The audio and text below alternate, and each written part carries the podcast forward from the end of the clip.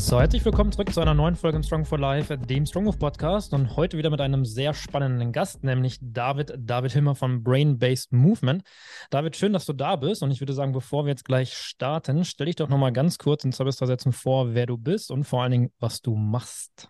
Jawohl, vielen, vielen Dank euch beiden natürlich für die Einladung.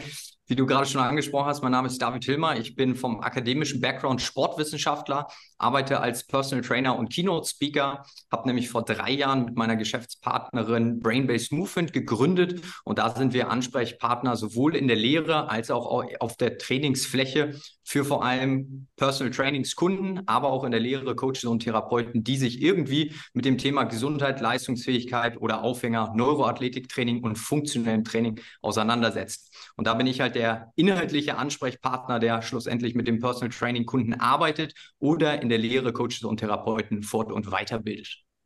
On point, würde ich sagen, die Beschreibung. Ja. Vor allen Dingen, ähm, so gerade schon die Punkte angesprochen, wo wir gleich drauf eingehen, in Bezug auf Gesundheit, Leistungsfähigkeit, als auch auf Neuro.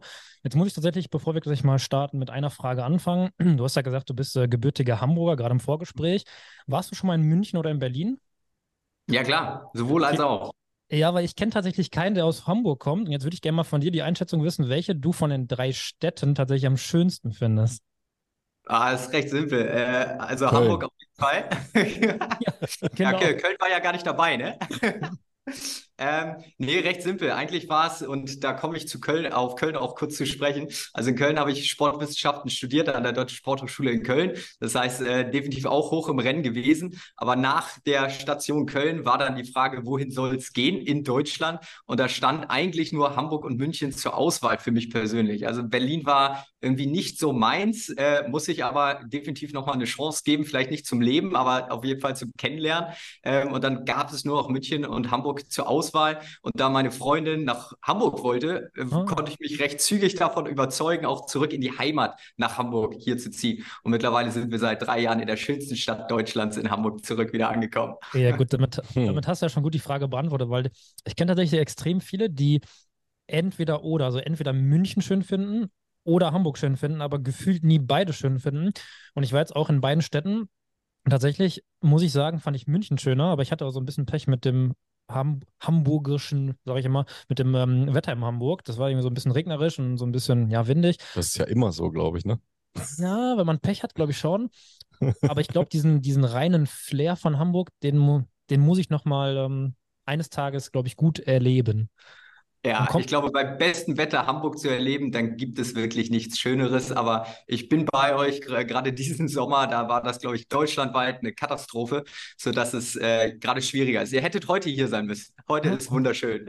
Ja, das ist äh, sehr gut. Aber wenn ich mal meinen nächsten Hamburg-Trip habe, dann äh, werde ich dich mal fragen, was man so zumindest äh, gut gesehen haben muss. Auf jeden Fall. Ja, Besuch bei dir in Hamburg steht ja eh aus. Also sobald wir da in die Richtung unterwegs sind. Ich durfte schon zwei Seminare auch in Hamburg geben und muss sagen, hat mir auch extrem gut gefallen. Also bei mir ist halt so, habe ich ja auch schon mal im Podcast gesagt, sobald Wasser auch nur ansatzweise in der Nähe ist, fühle ich mich wohler. Deswegen, ich könnte mich ja. gar nicht entscheiden. Auch durch Snowboardfahren ist München auch für mich attraktiv. Jetzt bin ich in der Mitte, ist fein. So Berge und so. Naja. Ja, gut. Anderes Thema. Genau.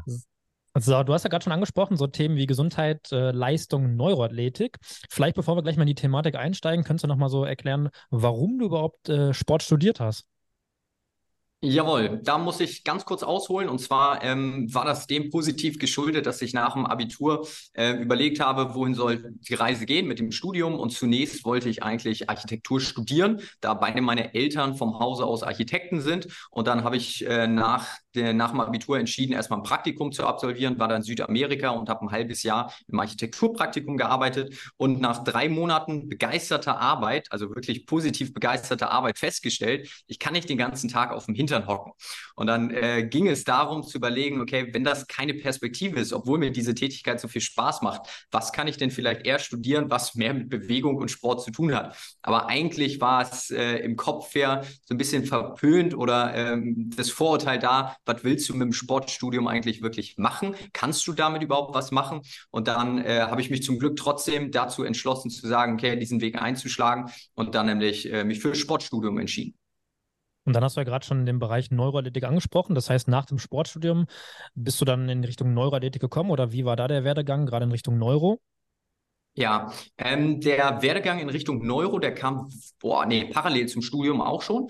Ähm, und zwar ist über das Studium mh, hm, hatte ich zunächst die Möglichkeit, Personal Trainer Lizenzen zu absolvieren und habe das immer einfach begleitend zum Studium absolviert, sodass man Theorie und Praxis auch direkt miteinander verbinden kann oder das Studium eher wissenschaftlich theoretisch orientiert war und die Fortbildungen, die ich damals zunächst im funktionellen Training ähm, besucht habe, dann eher praktisches Wissen mir wirklich an die Hand gegeben haben. Und nach dem funktionellen Training, nach dem Athletiktraining kam dann irgendwann auch das Neuroathletiktraining, vor allem über meinen ehemaligen Arbeitgeber, das war Leo Studio in Bonn, nämlich mit dazu, wo nämlich damals äh, Nico, äh, Nico Rom auch die Fortbildungsreihe in Amerika bei Sea of Performance absolviert, war, absolviert hat und hellweg begeistert war. Und da ich da in diesem recht jung im Aufbau des Teams mit dabei war, habe ich dann auch Blut geleckt, habe mal die ersten Inhalte da kennengelernt und war dann recht zügig auch Feuer und Flamme, weil da bin ich so ein bisschen der Entweder-Oder-Typ. Entweder gehe ich da komplett rein oder ich gehe da gar nicht rein. Und da ich aber an meinem eigenen Körper gemerkt habe, dass es funktioniert, wollte ich das Verständnis auch dafür entwickeln. Und dann ging halt, das ist jetzt sechs, sieben Jahre her, ging so diese Neuroathletik-Reise los die ich dann zumindest laut, dieses Curriculums auch recht zügig in zwei, drei Jahren abgeschlossen habe. Aber wie wir oder viele von uns wissen, als Trainer, wenn man sich mit den Neurowissenschaften auseinandersetzt, dann wird diese Reise niemals enden, auch wenn man vielleicht in, bei einem Fortbildungszweig ein Curriculum in Anführungszeichen abgeschlossen hat. Und seitdem beschäftigen wir uns halt intensiv auch mit dieser neurozentrierten Perspektive auf Sport, Gesundheit, Bewegung, Leistungsfähigkeit. Ja, auf jeden Fall super interessant, ähm, schöner Werdegang. Und würdest du sagen, in dem Zusammenhang, ähm, wie wäre denn oder wie sähe denn ein Trainingsalltag aus, sowohl von dir selber als auch jetzt primär mal für die Kunden und Klienten gedacht, wenn du Neuroathletik nicht kennengelernt hättest? Kannst du dir das mal kurz vorstellen und mal simulieren? Ähm, ja, ist sogar recht simpel und ich glaube, das ist einer der Grund, warum wir hier jetzt äh, zusammensitzen und im Podcast vor allem über diese beiden Themen sprechen wollen, da mein eigentlicher Background halt die Sportbewegungswissenschaften sind und viele weitere Fortbildungen im Bereich funktionellem Training absolviert wurden, kann ich äh, mit gutem Gewissen auch behaupten und sagen, dass ich da über andere Fortbildungsinstitute so grandios wertvolle Inhalte kennenlernen durfte, dass ich größtenteils mit diesen gearbeitet hätte, was ich immer noch größtenteils mache nur dass ich die neuen Inhalte aus dem, in Anführungszeichen, Neuroathletiktraining, nämlich dass ich diese jetzt mittlerweile einfach integriere. Das heißt, ohne dieses Fundament würde das in der heutigen Praxis nur über die Inhalte dann von weiteren Fortbildungen im Bereich Neuro, würde, glaube ich, die Praxis sehr seltsam aussehen. Ja, was, was ich ganz gut fand, ist, was du auch gerade gesagt hast in Bezug auf Neuroathletik, man lernt nie aus. Ich kann es total bestätigen so, es gibt immer dieses schöne Sprichwort, ähm, desto mehr du weißt, weißt du eigentlich, dass du gar nichts weißt und das trifft ja so krass auf Neuro auch zu. Jetzt hast du ja vorhin den Punkt angesprochen zwischen Athletiktraining und Neuroathletiktraining. Vielleicht könntest du mal so den Unterschied ähm, geben, dass vielleicht auch für den einen oder anderen Zuhörer, die Zuhörerin, der Unterschied mal klar wird, was Athletiktraining ist und was dann aber Neuroathletiktraining ist. Ja, ähm, da muss ich zwei Antworten drauf geben. Nummer eins ist nämlich, also das klassische Athletiktraining ist dafür da, den Athleten physisch bestmöglich auf seinen Wettkampf, auf seinen Höchstpunkt in der Saison vorzubereiten. Das heißt, einige haben einzelne Saisonhöhepunkte und darauf werden die physisch vorbereitet. Andere haben eine längere Saison, wo sie mehrere Höhepunkte haben, sodass sie dort auf mehreren Höhepunkten bestmöglich performen können. Das heißt, das ist so die klassische Anforderung an einen Athletiktrainer, das zu gewährleisten. Und da geht es klassischerweise um die sportwissenschaftlichen Anforderungen der Sportart, dass diese abgedeckt werden. Bisschen stumpfer, konditionell und koordinative Fähigkeiten der Sportart werden analysiert anhand des Anforderungsprofils und diese werden dann über ein Training abgedeckt, um jetzt nur bei dieser fachlichen Thematik zu bleiben. Wenn man jetzt vom Neuroathletiktraining spricht, ist da die erste Antwort natürlich, dass der, die gesamte Begrifflichkeit von Lars Lienhardt frei erfunden wurde, das heißt sehr, sehr stark auch geprägt wurde, der nämlich ursprünglich im Athletiktraining gearbeitet hat und dann über diese neuen Inhalte aus neurozentrierter Perspektive kennengelernt hat, zu sagen, okay, es reicht halt nicht nur ein athletisches Anforderungsprofil aus sportwissenschaftlicher Sicht, zu formulieren, sondern wir wollen auch die neuronalen Anforderungen der Sportart analysieren. Und deshalb sind diese Begrifflichkeiten einfach zusammengebracht worden. Neuro, Athletiktraining, es geht um die neuronalen und sportwissenschaftlichen Anforderungen, die an den Athleten in seiner jeweiligen Sportart wirken. Mittlerweile die zweite Antwort, das ist so ein bisschen mehr der Gusto, den ich momentan präferiere, ist zu sagen, Neuroathletiktraining klingt so ein bisschen, als wäre das ein ähm, ein vollumfängliches, abgerundetes und ganzheitliches Trainingskonzept. Das ist es in meinen Augen aber gar nicht, sondern es ist einfach nur eine Betrachtungsweise auf eine bestehende Thematik, nämlich wieder Sport, Gesundheit, Leistungsfähigkeit oder bei uns in unserer Welt ist es immer Bewegung. Das heißt, wir betrachten Bewegung einfach mal aus Perspektive des Nervensystems oder aus neurozentrierter Perspektive und sehen dann, wir haben auf einmal neue Möglichkeiten, unserem Kunden zu helfen dabei, sich noch besser zu be bewegen. Das heißt, schlussendlich, das Training ist immer noch das gleiche, nur dass zwischenzeitlich andere Inhalte mit einfließen fließt. Aber für mich kann man halt nicht sagen, dass es quasi allumfassend alles mit abdeckt, sondern es ist einfach ein Teilbereich, den wir noch mit hinzufügen. Ja, ich finde diese Betrachtung, die du auch gerade gesagt hast, extrem gut und wertvoll, weil ich finde, was man nicht machen sollte, ist Neuroathletik runter zu rationalisieren auf, ich mache einen Pencil-Push-Up und bin dann irgendwie beweglich in der Beugung, weil du halt bestimmte Hirnnerven ähm, ähm, aktivierst oder stimulierst, eher gesagt. Ich finde das eher gut, wie du es gerade beschrieben hast, auch in Bezug auf das äh, ZNS, das zentrale Nervensystem. Okay, wie gut und wie sicher fungiert das zentrale Nervensystem äh, überhaupt im Alltag. Ähm, was mich mal interessieren würde, du hast ja vorhin den Punkt gesagt, dass du Neuroathletik damals auch selber ausprobiert hast und bei dir hat es in Anführungsstrichen funktioniert. Was war denn, und ich finde das, ich persönlich diese Frage jetzt sehr spannend, was war denn dein Wow-Moment damals? Also wo hast du gemerkt, okay, krass, es funktioniert? Ja, äh, erinnere mich jeder, äh, jederzeit wieder positiv dran zurück, weil es für mich einfach nur große Fragezeichen aufgerufen hat und dann dazu geführt hat, dass ich mich mit dieser Thematik dann intensiv auseinandergesetzt habe. Recht simpel, wir alle kennen es. Ähm, damals noch Background. Ich möchte besser in der Kniebeuge werden. Woran liegt es? Natürlich laienhaft formuliert von außen betrachtet. Kniebeuge bei 90 Prozent wird vermutet, es liegt irgendwie an den Sprunggelenken. Das heißt, bei mir festgestellt auf lokalerer Ebene, das rechte versus linke Sprunggelenk sich ein bisschen bisschen anders bewegt, nämlich mein linkes Sprunggelenk in der klassischen Dorsalflexion ein bisschen eingeschränkter ist als auf der rechten Seite. Unabhängig davon, dass es nicht an dem linken Sprunggelenk jetzt äh, zwingend gelegen haben muss. Dann ging es aber los, dass man gesagt hat, und das ist auch ein Leitsatz, den wir in der Lehre gerne mitgeben, wir starten lokal, wir progressieren global. Das heißt, wir schauen uns mal lokal das Sprunggelenk an und stellen da fest, oh, da ist eine Bewegungseinschränkung vorhanden. Das heißt, welche Möglichkeiten haben wir? Mit dem Sportwissenschaftsstudium und der praktischen Erfahrung, da ich Sport und Leistung studiert habe und da 50 Prozent auch zum Glück in der Praxis gemacht wurde, wusste ich zumindest, okay, es gibt sowas wie Mobilizer, Mobilisationsübungen auch für das Sprunggelenk, die ich nutzen kann kann. Ich kann über Stretches arbeiten, ich kann über dynamische Bewegungen arbeiten, ich kann über Traktion arbeiten oder, oder, oder. Alles aber mit Schwerpunkt auf, lass uns lokal das Sprunggelenk anschauen. Und dann geht es aber los, wenn das nicht nachhaltig funktioniert, dass wir ein bisschen rauszoomen. Das ist dieses etwas globalere Denken. Und da könnte man jetzt erstmal, wenn ich bei diesem Beispiel bleibe, von dem Sprunggelenk, schaut man sich mal die Zehengelenke an. Schaut man sich mal nicht nur das obere, sondern auch das untere Sprunggelenk an. Schaut man sich das Kniegelenk an, das Hüftgelenk an, etc. pp. Jetzt komme ich aber zu deiner Frage zurück. Was war bei mir der Wow-Effekt? Das war halt eine verrückte Kopfbewegung. Das heißt, ich habe einfach eine bestimmte Gleichgewichtsaktivierung eines Bogengangs gemacht und auf einmal war mein Sprunggelenk von der Spannung, von der Beweglichkeit wieder freigelegt worden. Und das war natürlich über die klassischen Herangehensweisen, über das Muskel-Skelettsystem, vielleicht auch noch über die myofaszialen Leitbahnen, war das nicht wirklich zu erklären. Das heißt, irgendwie muss da noch weiteres Wissen draußen sein, was es mir hoffentlich erklären kann, weil ich typisch deutsch bin. Ich möchte das Verständnis dafür entwickeln, bevor ich es dann wirklich auch mit anderen mache. Ich vorher mache es gerne schon selber, aber bevor ich es mit anderen mache, möchte ich ein gewisses Verständnis zumindest entwickeln. Und da ging's, äh, ging halt dann die Reise los, weil es, ich glaube, äh, lass mich nicht lügen, aber es war der linke hintere oder äh, rechte hintere Bogengang, den ich aktiviert habe und auf einmal dadurch nämlich mein linkes Sprunggelenk freigelegt hat. Und dementsprechend war das so ein Wow-Effekt, wo ich gemerkt habe, cool, ich brauche keine Mobilizer mehr für mein Sprunggelenk jetzt oder irgendwelche Traktionsübungen, passive Stimuli von Abhängigkeiten von Physiotherapeuten oder anderen Tools, sondern ich muss mit meinem Kopf Dinge machen und auf einmal habe ich einen besseren Zugriff auf die Bewegung. Ja, und das ist ja schon mega geil, was du gerade gesagt hast. Jetzt kriege ich ja gleich richtig Bock auf die Folge noch, weil du hast gerade schon diese Spezifität von Neuroathletik auch ausgesprochen in Bezug auf den Bogengang. Das heißt, es gibt ja drei Bogengänge und du hast einen spezifischen stimuliert und zack, war es bei dir ein Effekt da. Deswegen, was ich immer nicht so gut finde an Neuroathletik ist, dass viele bringen es immer so in Verbindung mit diesem Pencil Push-Up, den ich gerade meinte und auch das, was du gerade meintest.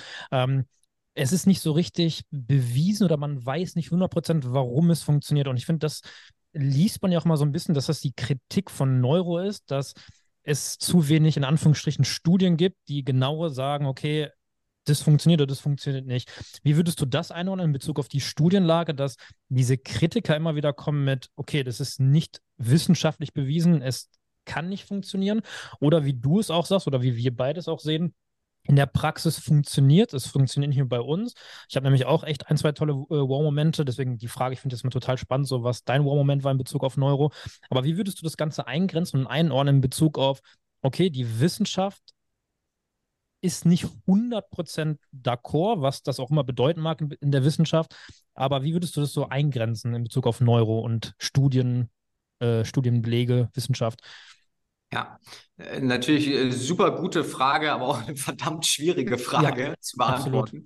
Ähm, ich würde es wie folgt beantworten. Und ich finde diese Kritik sehr gut und auch größtenteils berechtigt. Warum? Gerade in Deutschland sind viele Erklärungsansätze da draußen. Wenn ich das mache, wird das und das aktiviert und das, also diese Wenn-Dann-Funktion. Wenn ich das mache, passiert das in deinem Körper. Und wenn man sich aber intensiver mit dieser Thematik auseinandersetzt, weiß man, dass es Nummer eins alles Vermutungen sind. Und Nummer zwei, wir einfach viel zu wenig über das gesamte Nervensystem überhaupt wissen, dass wir so eine Wenn-Dann-Aussage überhaupt treffen können. Das heißt, für mich ist das Grundlegende zu sagen, Kritik 100% berechtigt, würde ich sogar so untersch oder unterschreibe ich so, wie diese getroffen wird, dass wir auch in der Lehre und dann in der Kommunikation mit dem Kunden nicht sagen können, wenn ich das und das mache, wird das aktiviert und das führt wiederum dazu, dass sich dies und jenes verändert hat auf Gelenksmechanik-Ebene etc.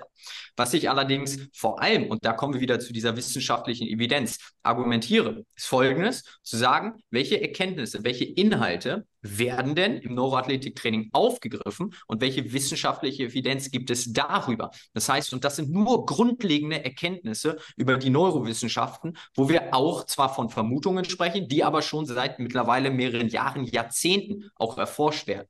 Und das ist dann das Einfachste, weshalb wir in der Kundenkommunikation auch einfach davon sprechen. Im Neuroathletiktraining kümmern wir uns um das Training der Wahrnehmungssysteme. Es geht um dein Gleichgewichtssystem, es geht um deine Augen, dein visuelles System und es geht um das Fühlen und um das Bewegen, also dein Bewegungssystem. Und diese Aspekte greifen wir einfach im Training auf und wollen diese integrieren. Und ich glaube, es ist recht naheliegend, wenn man jetzt die Frage nämlich dann anders formuliert, wissenschaftliche Evidenz. Wissen wir, dass Bewegung gut tut? Wissen wir, dass Bewegung den meisten Menschen gut tut? Wissen wir, dass Krafttraining den Leuten gut tut? Wissen wir, dass Schnelligkeitstraining den Leuten gut tut? Wissen wir, dass Gleichgewichtsreize einen Einfluss auf deine Körperstabilisation haben?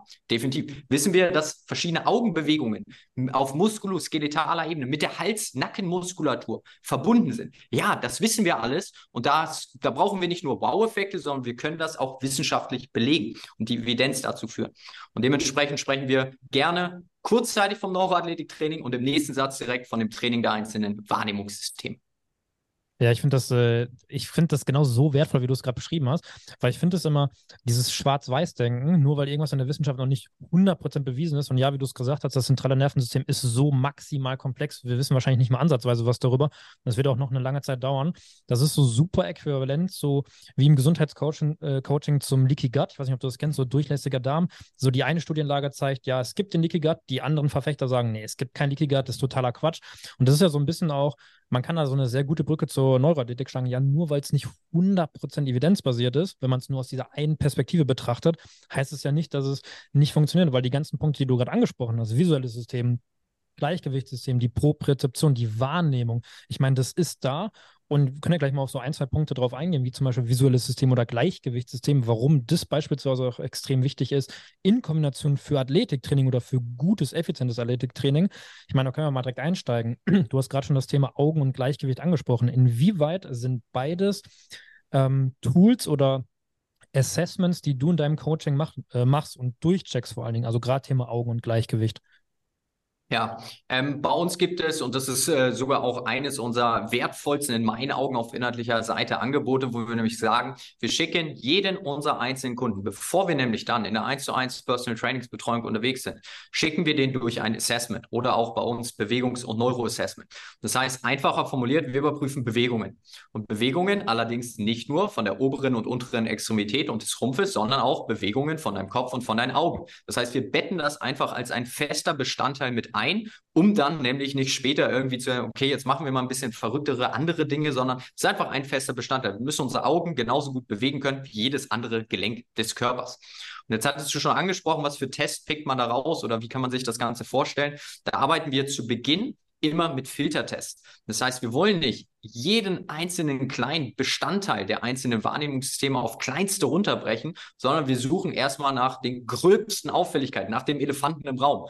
Wenn wir nämlich da jemanden dabei haben, dann müssen wir ein bisschen vorsichtiger die nächsten Schritte tätigen, vielleicht ein bisschen niederschwelligere Reize im Training setzen, vielleicht aber auch im weiterführenden Testing, dass das ein bisschen genauer in Anführungszeichen unter die Lupe nehmen.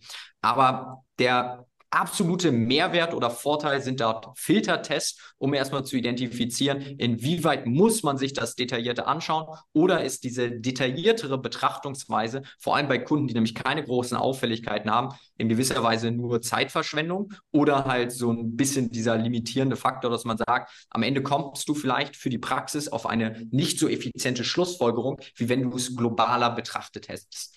Und das ist auch so ein sehr, sehr wichtiger Aspekt, den wir in der 1 zu 1 Betreuung, da ich momentan der einzige Trainer bin hier vor Ort in Hamburg, der das umsetzt, äh, muss ich mich nur immer daran zurückerinnern. In der Lehre habe ich natürlich die Schwierigkeit, auch gerade Coaches und Therapeuten immer das zu kommunizieren, zu sagen, verliert euch bitte nicht im Detail. Das der menschliche Organismus und das Bewegungssystem ist viel zu komplex, dass wir nur eine lokale Thematik irgendwie hyperspezifisch betrachten sollten.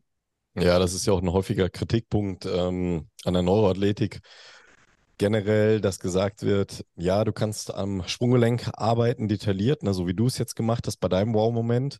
Ähm, aber es kommt häufig das Argument ähm, und damit verbunden die Frage, wie siehst du das? Du kannst aber auch einfach Kniebeugen weiter trainieren und dann ergibt sich das schon, weil der Körper regelt das neuroplastisch im Prinzip quasi trotzdem, ne, so nach dem Motto Form follows Function. Ähm, das ist ja so ein häufiges Gegenargument. Was sagst du da in Bezug auf zum Beispiel die Trainingseffizienz?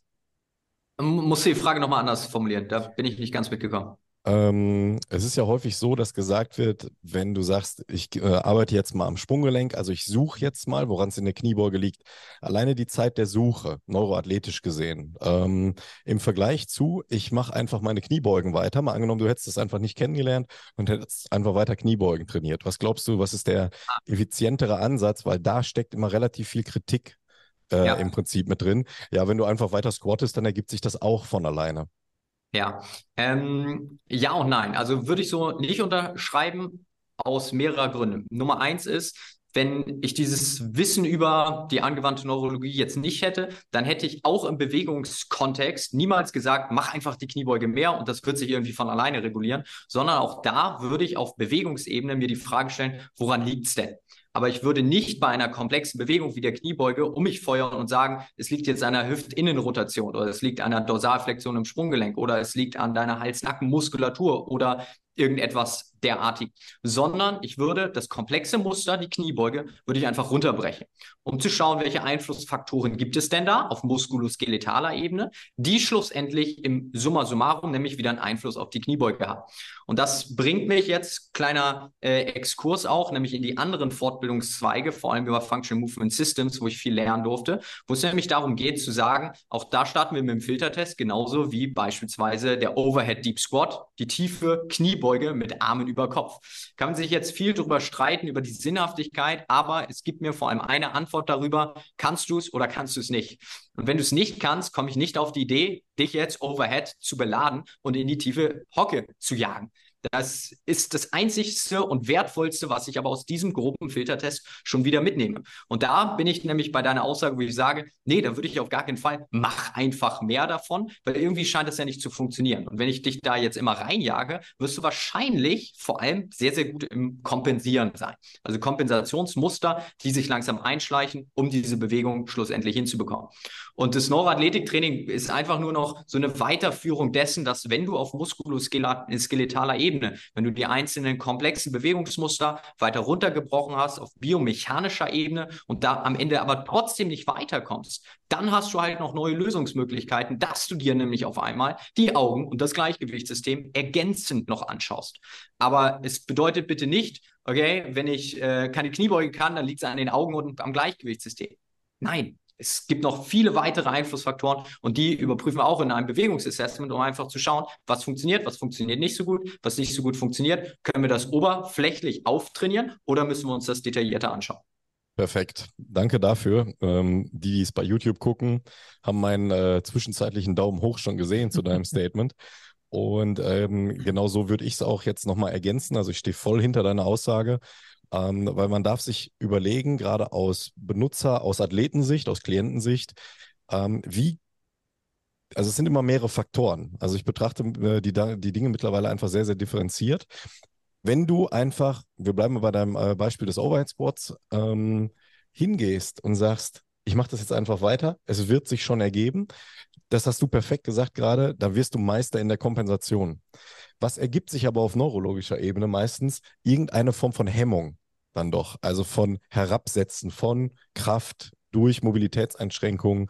Ähm, und dann reden wir genau bei diesem Gegenargument gegen Neuroathletik, ich bleibe jetzt mal bei dem Begriff, um es einfach zu halten hier, ähm, von einem Hineinlaufen in eine frühzeitigere Stagnation und oder sogar Verletzung. Und das sehen halt viele nicht. Und dann bin ich bei äh, Functional Movement Systems, also dem, dem FMS-Test beispielsweise, da gibt es ja auch noch mehrere andere, bei dem neuroathletischen Ansatz genauer hinzugucken und eigentlich Probleme, Stagnationen frühzeitig eigentlich ja, zu umgehen, würde ich das mal sagen. Oder die generell von vornherein schon ähm, ja, zu eliminieren. Ja, und mhm. das ist das, was, glaube ich, auch in dieser Kritik manchmal untergeht, dass man den Verlauf des Athleten, also in dem Moment für die nächsten zwei Wochen, vielleicht für die nächsten zwei Monate, kann das funktionieren. Aber wenn man jemanden über vier Jahre zu Olympischen Spielen bringen muss, dann ist es ein Hilfsmittel meiner Meinung nach, und deswegen beziehe ich jetzt mich immer ganz klar Stellung, an dem ich zum Glück gar nicht mehr dran vorbeikomme. Äh, da gehe ich jetzt mal kurz drauf ein, auch wenn das jetzt hier wieder so ein Monolog wirkt. Ähm, Gerne. In Bezug auf deinen Werdegang, den du super treffend formuliert hast, du hast das während deiner Entwicklung kennengelernt.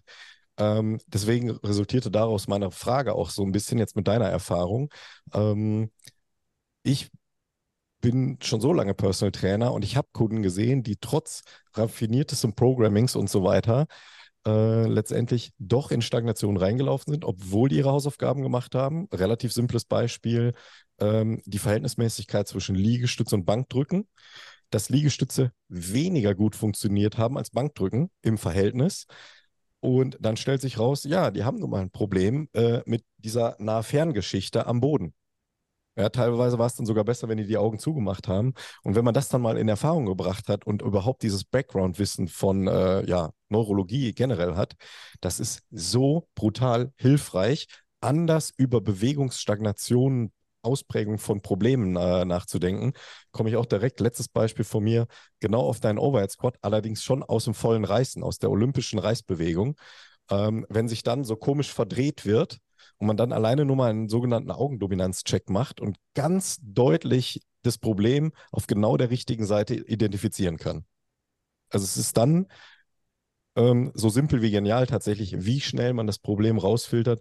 Und äh, im Gegensatz dazu muss ich hier nochmal kurz das, ähm, das generelle System des äh, Neuroathletik-Coachings äh, einfach benennen, dass wir halt versuchen, am Input zu arbeiten, an den Inputfaktoren. Ihr habt sie vorhin schon genannt. Und die Augen spielen halt eine sehr, sehr große Rolle. Und wenn ich da solche Bewegungsmuster erkenne und die Augen assesse, ich sage das jetzt mal so, um nicht untersuchen zu sagen, ähm, und dann auf glasklare Ergebnisse komme, seien sie wissenschaftlich untersucht oder nicht, aber es funktioniert halt einfach. Das muss man auch ganz simpel in den Raum stellen. Ja, genial. Und ich finde, da, wie du es gerade schön angesprochen hast, die Schlussfolgerung, die man vor allem, wenn man nämlich äh, sich mit diesen Inhalten auseinandersetzt, sich einfach nur dessen bewusst ist, deine Augen haben einfach einen Einfluss auf dein Bewegungssystem, auf die Bewegung an sich. Wenn man das am eigenen Körper ein einziges Mal reicht es in meinen Augen schon, gespürt zu haben, seinem Kunden aufzeigt oder in der Lehre weitergeben kann, sodass es die Teilnehmer gespürt haben, ist es recht naheliegend, dass wir uns mit dieser Thematik auch in gewisser Weise auseinandersetzen sollten, wenn wir vor allem stagnieren und nicht mehr weiterkommen. Wenn das klassische Latein am Ende ist, sagt man ja so schön. Ja, absolut. Also die Toolbox wird einfach sowas von viel größer. Und wenn wir schon über eine Ganzheitlichkeit, ich bin mit dem Begriff immer sehr, sehr vorsichtig reden, ähm, dann kommen wir eigentlich gar nicht dran vorbei. Also ich habe, muss ich ganz äh, klar eine Anekdote, auch eine sehr, sehr ehrliche noch dazu äh, in den Raum setzen. Ähm, noch im Sportstudium war ich froh, keine Nerven lernen zu müssen. Das ist eine True Story wirklich. Also ein, ein sehr, sehr ehrlicher Gedanke, wo ich gedacht habe, boah, bei Anatomie, Physiologie, da war bei mir so das Limit.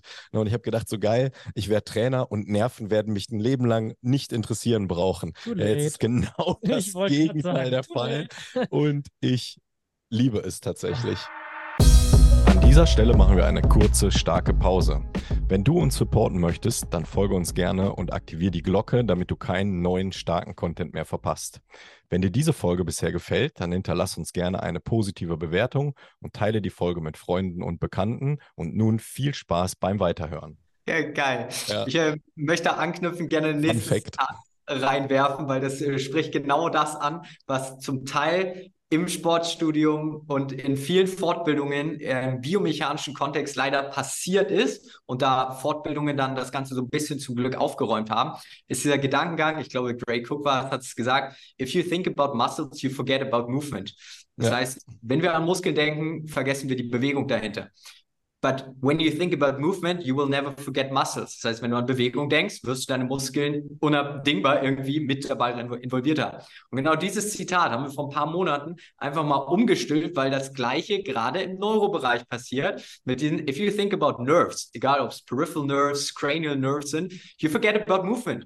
Das heißt, wir müssen es da, vor allem in Deutschland, und wir stellen es in der Lehre leider gerade zuhaufe fest, wir dürfen uns nicht in diesem Detailwissen verlieren. Das ist geniales Wissen, was man sich aneignen sollte. Allerdings, was machen wir mit diesen Informationen jetzt in der Praxis? Wie können wir dort wieder im Bewegungssetting denken? Und deshalb vorhin diese leinhaft formulierte Aussage, es reicht halt nicht nur, seinen Körper, seine einzelnen Gelenke zu bewegen, sondern wir müssen halt auch die Augen bewegen. Unabhängig davon ist mir vollkommen egal, welcher Muskel, welcher Hirnnerv jetzt an welcher Augapfelbewegung oder Position dabei ist. Das ist nice to know, aber in der Praxis ist es wichtig, dass wir es nutzen. Und deshalb äh, fand ich das genauso wie du angesprochen hast im Sportstudio auch super interessant. Ich war natürlich der andere Typ, der gesagt hat, geil, es gibt 650 Muskeln, lass mich jeden auswendig lernen und Ursprung und Ansatz und wie kann ich den in, auf isolierter Ebene, wie kann ich die trainieren? Und da war ich heilfroh, dass ich zum Glück über Fortbildungszweige kennengelernt habe, musst du doch nicht machen, auch wenn ich mich dafür begeistert habe. Ja. Wäre in die falsche Richtung gegangen. Oh. nice, auf jeden Fall. Ich meine, ähm, vielleicht nochmal einmal so ein Punkt zum Thema visuell und Gleichgewicht, weil ich glaube, wir reden ja schon die ganze Zeit so über das Thema so visuelles System, Gleichgewichtssystem. Und ich bin mir ziemlich sicher, dass so der ein oder andere Zuhörer sich gerade denkt, okay, worüber reden die gerade eigentlich, beziehungsweise warum, also warum ist das visuelle oder das Gleichgewichtssystem so wichtig? Vielleicht gehen wir mal so ein bisschen auf das Vestibuläre, also das Gleichgewichtssystem ein. Äh, zwei Fragen direkt. Erste Frage, was wäre so eine Standard-Gleichgewichtsübung, die theoretisch jeder mal zu Hause machen könnte, um so ein bisschen zu prüfen, okay, habe ich ein Problem im Gleichgewichtssystem? Und die zweite Frage, die anknüpft, warum ist es so wichtig, das Gleichgewichtssystem zu prüfen, beziehungsweise welche, ich sage auch bewusst, gesundheitliche Auswirkungen kann ein, ein Mangel oder ein Leck im vestibulären System haben auf die Person? Mhm, okay, ein paar Fragen einfach direkt aneinander gereiht. Ich weiß, ja. Timos, okay. Timos Spezialität. Typisch Timo. Ich fasse nochmal zusammen. Erstmal Standard-Gleichgewichtsübung, die okay. jeder für zu Hause mal probieren kann, der das gerade sieht oder hört. Okay, das heißt, beziehungsweise, äh, Björn, darf ich trotzdem mit einer anderen Frage anfangen, weil ich glaube, wenn die Relevanz klar ist, warum wir dieses verdammte System trainieren sollen, kommen ja. die Übungen hoffentlich besser an und die Wahrscheinlichkeit Absolut. steigt, dass sie umgesetzt werden. Feel free. Sehr gut. Also, vestibuläres System, Gleichgewichtssystem ist für die gesamte Körperstabilisation verantwortlich. Punkt aus. Wir betiteln es gerne als primäres Stabilisationssystem. Das heißt, wenn du im hohen Alter, aber auch in dem Alter, wo du gerade unterwegs bist, dich leistungsfähiger, stabiler bewegen möchtest, in jeder Form der Bewegung, in jeder Körperposition, in der du dich befindest, dann solltest du ein Gleichgewichtssystem trainieren. Und hier kommen die zwei Übungen. Wie Marketing. Ja, ich wollte genau. Ein Gleichgewichtstraining, ähm, einfach formuliert, Kopf beschleunigen. Das heißt, im Übungsformat Nein-Sager und Ja-Sager. Das heißt, äh, in dem Falle bei der Podcastaufnahme, ich habe hier einen Fixpunkt, ich schaue darauf, ohne den Fixpunkt zu verlieren und ich schüttel meinen Kopf von rechts nach links im Wohlfühltempo, sodass ich noch den Fixpunkt halten kann. Das heißt, das 30 Sekunden. Danach Fixpunkt halten, den Ja-Sager Nicken, also HWS-Extension und Flexion, nicken und Kopf in den Nacken nehmen, ohne den Fixpunkt zu verlieren. Und last but not least, wenn ihr vor allem entweder auf dem Gymnastikball sitzt oder im aufrechten Stand seid, dass wir den Fixpunkt halten und einfach nur ein bisschen hoch und runter wippen, sodass wir hier drei Übungen schon mal haben für unser Stabilisationssystem. Und äh, ich glaube, die letzte Frage, die Timo äh, reingeworfen hat, ist dann, was passiert denn, wenn unser Gleichgewichtssystem dann nicht gut funktioniert, unser Stabilisationssystem nicht gut funktioniert? äh, jetzt schon recht naheliegend, dann bewegen wir uns instabil, dann bewegen wir uns unsicher, wir werden uns auch nicht mehr so zügig bewegen. Im medizinischen Kontext spricht man da von Gleichgewichtsstörungen, von der sogenannten Fallneigung, aber auch so ein bisschen nerdiger von einem Nystagmus, nämlich einer mangelhaften Blickstabilisation. Wenn wir davon sprechen, ist so ein primäres Stabilisationssystem. Da geht es nicht nur wieder in der klassischen Bewegungslehre um deine Stütz- und Haltemotorik deiner Körpermitte, sondern auch um die Stabilisation deiner Augen. Und deshalb ist das leider so dieser Spieß. Wenn das System nicht gut funktioniert, dann können wir die Augen nicht gut äh, stabilisieren, dann können wir unseren Kopf nicht gut stabilisieren, unsere Wirbelsäule nicht gut stabilisieren, aber auch einfach sehr zaghaft unter nicht adäquater Spannung uns bewegen. Ja, du hast gerade auch einen ganz schönen Punkt angesprochen in Bezug auf im hohen Alter, also warum das gerade auch für, für das äh, hohe Alter wichtig ist. Das würde ich nochmal ganz gerne ergänzen in Bezug auf Gesundheit, denn so eines der Haupttodesursachen, das wissen ganz, ganz viele gar nicht, ist ähm, das Stürze bzw. Stürze im hohen Alter bzw. daraus resultierende Gebrechlichkeit.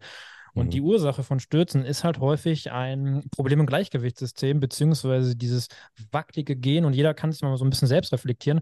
Und mich eingeschlossen, ich habe auch das gespürt, und dass ich mich, gerade wenn der Boden so ein bisschen rutschiger ist, dann laufe ich extrem instabil. Ich habe ganz kurze kleine Schritte. Ich komme gar nicht so richtig in die Streckung rein. Ich gucke extrem nach unten auf den Boden, was immer so drei Anzeichen sind von einem Problem im Gleichgewichtssystem. Und das habe ich. Und daran habe ich zum Beispiel jetzt die letzten Jahre extrem viel gearbeitet, was sich dann wiederum jetzt nicht nur in Bezug auf die gesundheitliche äh, Schiene, sondern vor allem auch mal auf meine Performance-Schiene beim Laufen super positiv ausgewirkt hat. Allerdings. Björn kann das bestätigen. Daran ja. arbeiten wir die ganze Zeit schon. Aber ja, ich habe das Problem erkannt und deswegen ist es so extrem wichtig, das mal zu nennen, wie wichtig das vestibuläre System ist. Jetzt nicht nur in Bezug auf Performance, sondern auch in Bezug auf Longevity oder Gesundheit, in Bezug auf dieses Sturzrisiko einfach mal minimieren. Und dafür ist das Gleichgewichtstraining äh, oder System auch extrem wichtig. Genau, da kann man vielleicht als äh, Beispiel für die, die zuhören, ähm, den Kontrast rausstellen. Viele kennen klassische Übungen. Ich stehe auf einem instabilen Untergrund, klassisch Wackelbre äh, Wackelbrett und glauben, dass das Gleichgewichtstraining ist, obwohl der Kopf still ist und vielleicht sogar einen guten Fixpunkt hat. Manchmal aber auch sogar gar nicht wahrgenommen wird, dass ich stehe auf dem Wackelbrett und der, der, die, die Augen haben noch nicht mal einen Fixpunkt. Also dann ist es so fast das Gegenteil von echtem Gleichgewichtstraining. Dann ist es Sprunggelenkstraining, aber es hat fast, ich sage jetzt mal fast mit dem Gleichgewicht äh, sehr, sehr wenig zu tun, zumindest, ne, um es hier vorsichtig zu formulieren. Äh, und David hat es gerade perfekt gesagt, es geht um vor allen Dingen Kopfbeschleunigungen ne, und Bewegungen des Kopfes, um es simpel zu halten. Ähm, und das hat halt diese Funktion für bis ins höchste Alter sportliche Performance. Wenn weil das Gehirn möchte sich letztendlich immer sicher fühlen und das ist dann nicht der Fall, wenn da halt Defizite vorliegen in dem Sinne. Vielleicht kann der eine oder andere sich nochmal reflektieren und sagen, hey, mh, hm, stimmt, ich stand schon mal auf dem Wackelbrett. Äh, ehrlich gesagt, ich stand auch früher auf einem Wackelbrett und habe solche Sachen trainiert. Ähm, und interessant wird es dann, wenn man es mit Kopfbewegungen halt ähm, kombiniert und dann letztendlich wirklich eigentlich erst dann so richtig am Gleichgewichtsorgan trainiert. Also was so, was so bei mir noch einer der Gamechanger damals war, waren Barfußschuhe. Deswegen mal so die Frage an dich, wie stehst du zu Barfußschuhen? Auch jetzt in Bezug vielleicht als präventiven Charakter bis ins höchste Lebensalter in Bezug auf Gleichgewichtsthemen, aber auch vielleicht auch als ähm, Trainingsinterventionsschiene, dass Menschen, die vielleicht ein Gleichgewichtsproblem haben, mehr Richtung Barfußschuhe gehen. Wie stehst du zu dem Thema Barfußschuhe? Ja, Timo, bist echt gut darin, viele Fragen aneinander zu kommen. okay.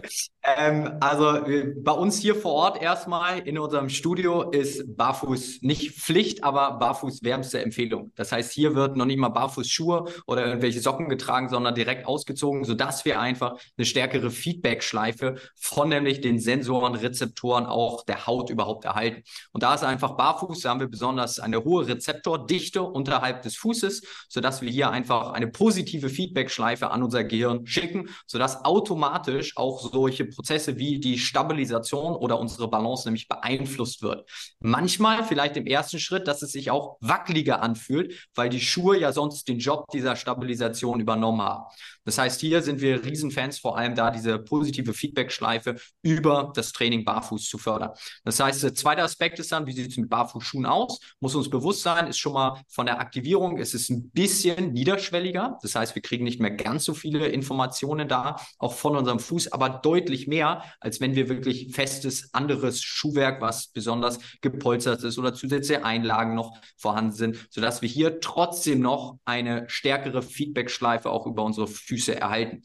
Das bringt mich aber, weil momentan klingt das ja alles so, hey, voll cool, wir müssen jetzt alle Barfußschuhe tragen und Barfußschuhe äh, tragen ist so das einzig wahre, muss man vor allem in der Gewöhnungsphase verdammt aufpassen, weil es die meisten über Jahre, Jahrzehnte, mehrere Jahrzehnte einfach nicht gewohnt sind, gewohnt waren, sodass dann der Einstieg wirklich am Anfang äh, fand ich, äh, habe ich das immer nur mit dem Schmunzeln aufgegriffen, wenn das in den verschiedenen Barfuß-Stores dann angesprochen wurde. Aber zieh die Schuhe einfach mal nur 10 Minuten am Tag an. Zieh die Schuhe dann mal 30 Minuten am Tag an. Und noch nicht bei großer körperlicher Belastung, sondern einfach nur, wenn du ein bisschen auf beiden Beinen unterwegs bist, weil dort einfach Bereiche aktiviert werden oder auf biomechanischer Ebene wieder viele Gelenke des Fußes auf einmal aktiviert werden, die mehr oder weniger lahmgelegt waren über mehrere Jahre halt hinweg und jetzt dann sich auch anpassen müssen. Und das ist wieder dieser Anpassungsprozess von verschiedenen Gewebstypen. Das braucht halt Wochen, Monate bis zu Jahren, sodass wir uns da langsam auch rantasten wollen. Das heißt, es gibt da eine klare, klarste Empfehlung Richtung Barfußschuhe, vor allem langfristig, dass das auch gewährleistet wird. Allerdings muss man sich da langsam ranführen. Natürlich muss ich an der Stelle noch sagen, long-term ist aber das Ziel, auch höhere Belastungen mit Barfußschuhen locker auch zu in, überleben ist das falsche Wort, aber diese Belastbarkeit der einzelnen Strukturen einfach gegeben ist. Das heißt, in meinem Fall war es jetzt so, ähm, ich werde jetzt im Oktober. Oktober wird der Marathon sein. Werde ich mit Barfußschuhen laufen. Die gesamte Vorbereitung mache Geil. ich aber auch schon mit Barfußschuhe. Und das ist natürlich auch ein Prozess, wo ich jetzt sage, du hast ein Jahr Vorbereitung für Marathon und du warst Barfußschuhe davor noch nie gewohnt. Auf gar keinen Fall. Das wird höchstwahrscheinlich das System überfordern und vor allem auf struktureller Ebene auch zu Problemen führen. Das heißt, hier ist es einfach, dass wir, was vor allem diejenigen, die schon länger im Personal Training unterwegs sind, wissen, wir müssen häufiger Rücksprache halten, Feedback von dem Kunden erhalten, um einfach äh, darüber mehr zu zu erfahren, wie er sich dabei fühlt, wie sich sein System auch angepasst hat, um da eine Idee drüber zu gewinnen. Ja, kann ich hier auch für die Zuhörer nochmal zwei Beispiele rausgeben, die ich so erleben durfte, ähm, dass ein Klient, der, ähm, ich sag mal, eine sitzende Tätigkeit hat, immer in Lederschuhen unterwegs war äh, und wir dann Fußsensoriktests gemacht haben, die wirklich derartig negativ ausgefallen sind, äh, schon sehr, sehr lange sitzende Tätigkeit macht. Also wir reden hier von 30 Jahre Beruf, sage ich jetzt mal, und äh, wo die Wahrnehmung, ich kann das nur bestätigen, auch was du wieder vorhin gesagt hast, ähm, alleine Schuhe ausziehen teilweise schlechter ist als in Schuhen. Also es ist wirklich völlig absurd, weil der Schuh, dieser feste Schuh, ich würde gar nicht von Stabilität reden, sondern wirklich von der, von der Rezeptorebene, also von der Wahrnehmung, ah, ich habe die Verpackung um meinen Fuß, so funktioniere ich am besten. Und dass das Freilegen des Fußes auf einmal so viele also so viel weniger Input, sensorischen Input liefert, dass sich der Fuß wie fremd anfühlt in der, in der Luft sozusagen. Na, also das finde ich faszinierend, leider negativ faszinierend, wie weit der Körper sich anpasst, im negativen Sinne auch. Und das ist auch Grund, warum wir diesen Podcast hier machen. Also jetzt auch genial, glaube ich, hingeführt haben auf solche Beispiele, dafür mal sensibel zu werden, um sich nicht in seiner Lebensqualität durch vermeintlich nicht so, was wir mal häufig zu hören bekommen, ja, es kann ja nicht so schlimm oder es kann ja nicht so wichtig sein. Doch ist es. Weil das sind fast schon Garanten, können wir mittlerweile sagen, die, die Lebensqualität so brutal einschränken können, wenn man sich da nicht drum kümmert oder wenn man es schlicht und ergreifend nicht für möglich hält, dann bin ich wieder beim Thema deine Meinung. Ja, also es sind halt nur Meinungen, aber wir mhm. haben halt valide Beispiele, also Beweise dafür, könnte man sagen, dass der Körper es so ausprägen kann. Und wer das verhindern möchte, Barfußschuhe, möglichst viel Barfuß gehen, wie bei dir im Studio, das machen wir hier auch sehr ähnlich ähm, ist einfach super, super wertvoll. Das andere Beispiel ist ähm, die Geschichte, ich wünsche dir schon mal ganz viel Erfolg bei deinem Barfußschuh-Marathon. Sehr geile Nummer auf jeden Fall. Ähm, ist und das ist nicht, äh, nicht zu antizipieren gewesen. Ich habe mit einer Kundin das gemacht mit Barfußschuhen. Die war Feuer und Flamme, die hat es auch verstanden. Wir haben das lange aufgebaut. Dann haben wir das Training intensiviert, weil es ging um die Sportart Canicross, das ist Laufen mit dem Hund. Mhm. Und dann passierte es aber leider genau das, was man nicht haben möchte. Und auch sowas darf man, glaube ich, mal, um äh, aufzuklären, äh, sagen. Wie gesagt, es ist nicht zu antizipieren in dem Sinne, dass eine Woche vor dem Wettkampf leider ein Mittelfußbruch ein mhm. Ermüdungsbruch diagnostiziert wurde und sie den Wettkampf halt nicht machen konnte. Ähm, mittlerweile ist es anders dosiert, aber das war tatsächlich ein Beispiel von zu schnell rangegangen. Genau das, was du gerade angedeutet hast, David. Danke dafür.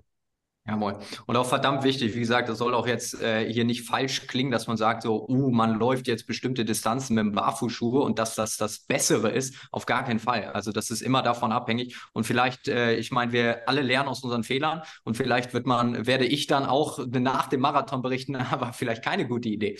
Beziehungsweise vielleicht ja. auch noch vorher einen positiven Rückzieher zu machen, zu merken, nämlich, okay, vielleicht von der Belastung auch noch nicht dafür ready gewesen, sodass man da dann kluge Entscheidungen trifft. Und ich ja. glaube, das ist der viel, viel entscheidendere Punkt als Schubladendenken zu fahren. Habe ich, hab ich auch noch einen Punkt zu. Also Tag 2, 3, 4, 5 würden mich interessieren nach dem Marathon, wenn du den mit Barfußschuhen durchziehst, auf jeden Fall. Und ähm, in Bezug auf überhaupt das Starten mit den Barfußschuhen kann ich nur sagen, auch da habe ich zwei sehr prägnante Beispiele. Barfußschuhe sind insofern nicht der heilige Gral, als dass man sie anzieht und es von alleine besser wird, wenn man dann anfängt, wie so eine Ente zu watscheln. Und gerade mit Barfußschuhen eigentlich schlechter geht sogar, das Fußgewölbe erst recht kollabiert, also man gar keine Tonisierung letztendlich hat. Das kann man auf der einen Seite bewusst machen und auf der anderen Seite kann man das auch neuroathletisch unterstützen, äh, um da mal zu gucken, wo da die Krux letztendlich liegt. Weil das habe ich auch schon gesehen. Jetzt habe ich Barfußschuhe an, jetzt kann mir nichts mehr passieren und es wird, der Gang wird faktisch sogar schlechter.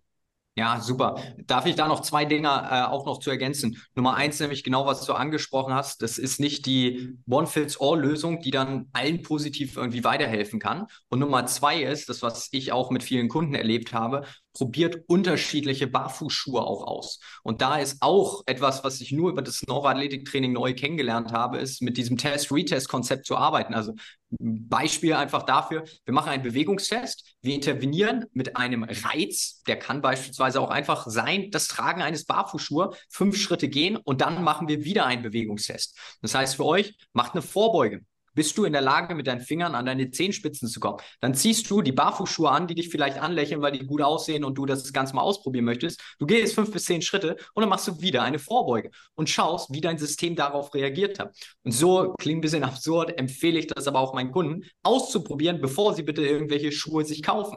Weil das sind riesige Unterschiede, nicht nur von den Herstellern, sondern auch von den einzelnen Herstellern, die verschiedenen Modelle wie die auf jedes einzelne Gelenk oder vor allem Fußknochen nämlich wirken.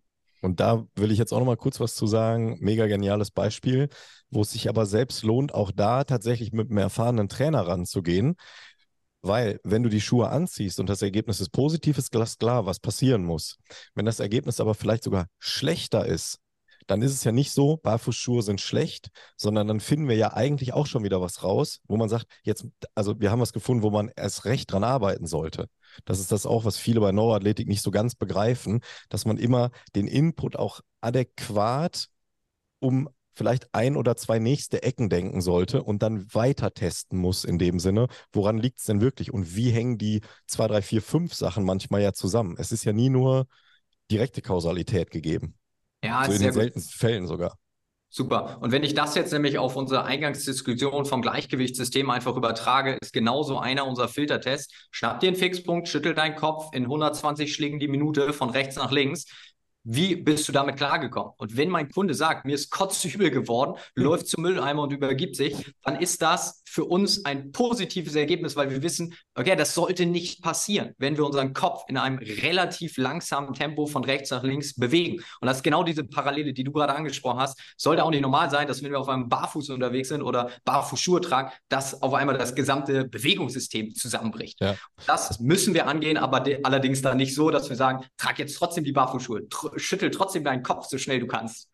Aber das Gegenteil, also bin ich genau so bei dir, sondern suchen, sanfter, also die Reizschwere ähm, oder die, die ne, den Reiz an sich halt modulieren, dass es passend wird.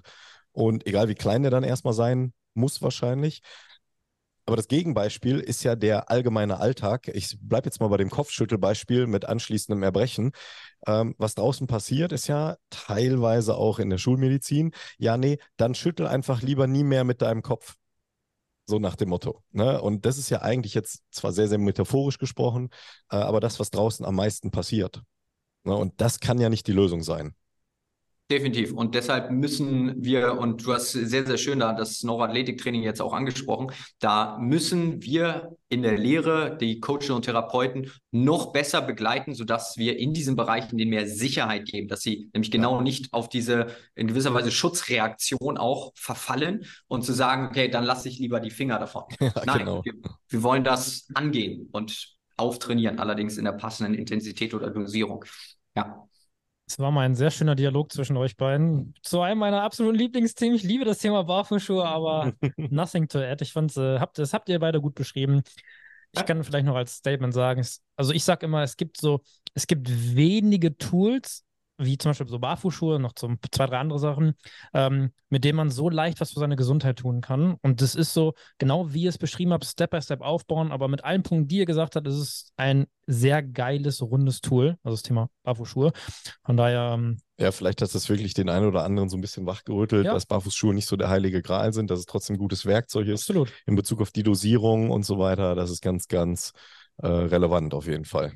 Ja, und es ist vor allem immer, also jetzt nicht nur bezogen auf den Barfußschuh, sondern ich glaube, um positive Effekte, nämlich insgesamt für seine Gesundheit einfach zu haben, sollte man auch immer als Denkanstoß darüber nachdenken, was sind Dinge, die ich natürlich aktiv im Training machen kann, aber train trainieren tun wir wie häufig zwei bis vier bis fünfmal, maximal vielleicht sieben bis zehnmal, wenn wir mit Leistungssportlern arbeiten, die Woche für einen Zeitraum von ein bis zwei Stunden. Was ist aber der Rest des Tages? Da können wir einen positiven e-, Effekt Impact einfach auf die Lebensqualität haben, auf die Gesundheit haben. Und da sind solche Dinger wie zu sagen, okay, nicht nur im Training barfuß unterwegs zu sein, sondern vielleicht noch alternativen, positive Einflüsse noch mit einfließen zu lassen. Ja. Gab es schon bei dir im äh, Coaching Momente, wo du vielleicht auch so ein bisschen zufällig, man muss ja so ein bisschen suchen und irgendwo einen Ansatzpunkt, ne, siehe Filtertests machen, wo du gesagt hast, wow, das hättest du auch nicht für möglich gehalten, dass dieser Output so positiv wirkt? Bei einem Klienten, also dem du einfach, sprich, massiv geholfen hast? Ja, vor allem immer bei den schwierigen, schwierigeren Fällen im Sinne von aber nicht der Vorgeschichte, sondern einfach, dass die klassischen Dinger, die man zunächst auf dem Schirm hat und die man überprüft, die man optimiert oder dann feststellt, das funktioniert alles ziemlich gut, aber trotzdem noch nicht dazu geführt haben, dass die Schmerzen jetzt nachhaltig flöten gegangen sind, dass eine Beweglichkeit oder eine Kraftstabilität wiedergewonnen wurde. Das sind vor allem immer für mich die Momente gewesen. Und da ist definitiv ein Learning gewesen, Narbengewebe weil das ja. schon so einen Wow-Effekt hat und ziemlich viele weitere Bewegungsmechanismen, nämlich ich äh, formuliere es immer als überschreibt, sodass, wenn eine Narbe nicht nachhaltig wieder rehabilitiert wurde und von deinem Gehirn als Teil deines Körpers wahrgenommen wurde, kann das noch einen Einfluss auf jegliche Bewegung deines Körpers haben. Und das war erst äh, letztens auch eine Kundin, wo wir, also es ist der Wahnsinn, ich war positiv begeistert und ich bin da so offen und transparent, kommuniziere das dann auch immer mit meinen Coaches einfach, wo ich dann selber gesagt ist der Wahnsinn. Du bewegst so vorbildlich deine Lendenwirbelsäule, deine Brustwirbelsäule. Du kannst jedes einzelne Segment voneinander differenzieren. Du hast überhaupt keine Bewegungsauffälligkeiten, Einschränkungen, Unterkörper, Oberkörper. Du bist bombenstabil. Das heißt, alle Vermutungen, die man zunächst aus der Analyse hatte, konnte sie mehr oder weniger durch die ganzen Filtertests und weiterführende Tests, konnte sie alle wegbuttern. Und dann stand ich natürlich da und denke mir so, okay, kacke, sie hat aber immer noch ihre Dramatik. Woran liegt es denn? Woran kann es noch liegen? Und das ist dann dieser Schritt, wo man dann immer weiterführende Tests macht, deep down the rabbit hole, also Suche nach der Nadel im Heuhaufen. Und dann war es halt wirklich ein Narbengewebe, wo dann mehrere Einstiche, eine Arthroskopie vorhanden war, die dann dazu geführt hat, über einen Oberflächensensibilitätsreiz die komplette Beweglichkeit, bei es die Thematik der Vorbeuge, dass da enorm viel Spannung und durchs Karate-Training beispielsweise auch immer Zerrungen, vor allem auf der Rückseite aufgetreten sind, die dann über eine Rehabilitation des Narbengewebes schlussendlich zum Erfolg geführt hat. Ja, und das sind. Ähm, spannende Punkte, die dann ja. ergänzend dazugekommen sind. Hast du da ähm, eine, einen groben Überblick, je nachdem, wie deine, wie die Altersrange deiner Klienten bisher war, ähm, ob das auch in Kindesalter schon Fälle gibt, wo Neuroathletiktraining relevant sein könnte. Ich glaube, im höchsten Alter haben wir schon genug angesprochen, da ist es super relevant. Aber bis wohin sind, gehen deine Erfahrungen runter? Ja. Im Alter? Ähm, ich glaube, jüngste Kunden, Jungs waren acht, acht, neun Jahre, mach mich Mhm. nicht dingfest drauf, acht, neun Jahre und dann bis ins höchste Alter. Äh, höchste Alter war bei uns, glaube ich, Mitte 80 Ja. ähm, unterwegs und alles davon hat einen Einfluss, beziehungsweise auch einen positiven Impact gehabt. Allerdings, auch da, du hast angesprochen, mit wem machst du dieses Neuroathletik? Für uns ist es halt nicht, wir machen jetzt Neuroathletik und wir machen jetzt äh, irgendwas anderes. Äh, wie jetzt machen wir das klassische Training oder so, sondern es ist einfach immer dieser Blend. Und äh, diese Kombination, die funktioniert bei jedem, weil wir alle wollen uns bewegen und zum Glück sind wir in einem Sektor unterwegs, wo es darum geht, dass wir uns noch besser bewegen Ja. wollen. Ja, ich hatte nämlich gestern ein Beispiel. Ich durfte gestern meinen jüngsten Klienten ever äh, coachen. Und zwar ging es da primär, weil die äh, Mutter schon introduced war quasi zu Neuroathletiktraining und äh, mir ihren äh, Sohn anvertraut hat mit zehn Jahren.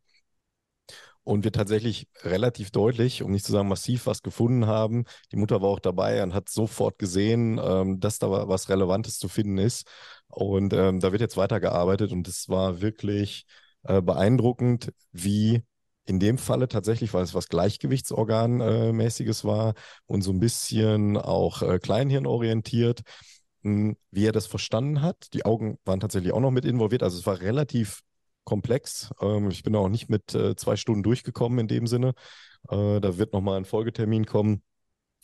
Also, worauf ich hinaus will, ist, dass es ein Trugschluss wäre, je jünger man ist, desto weniger Probleme hat man ja.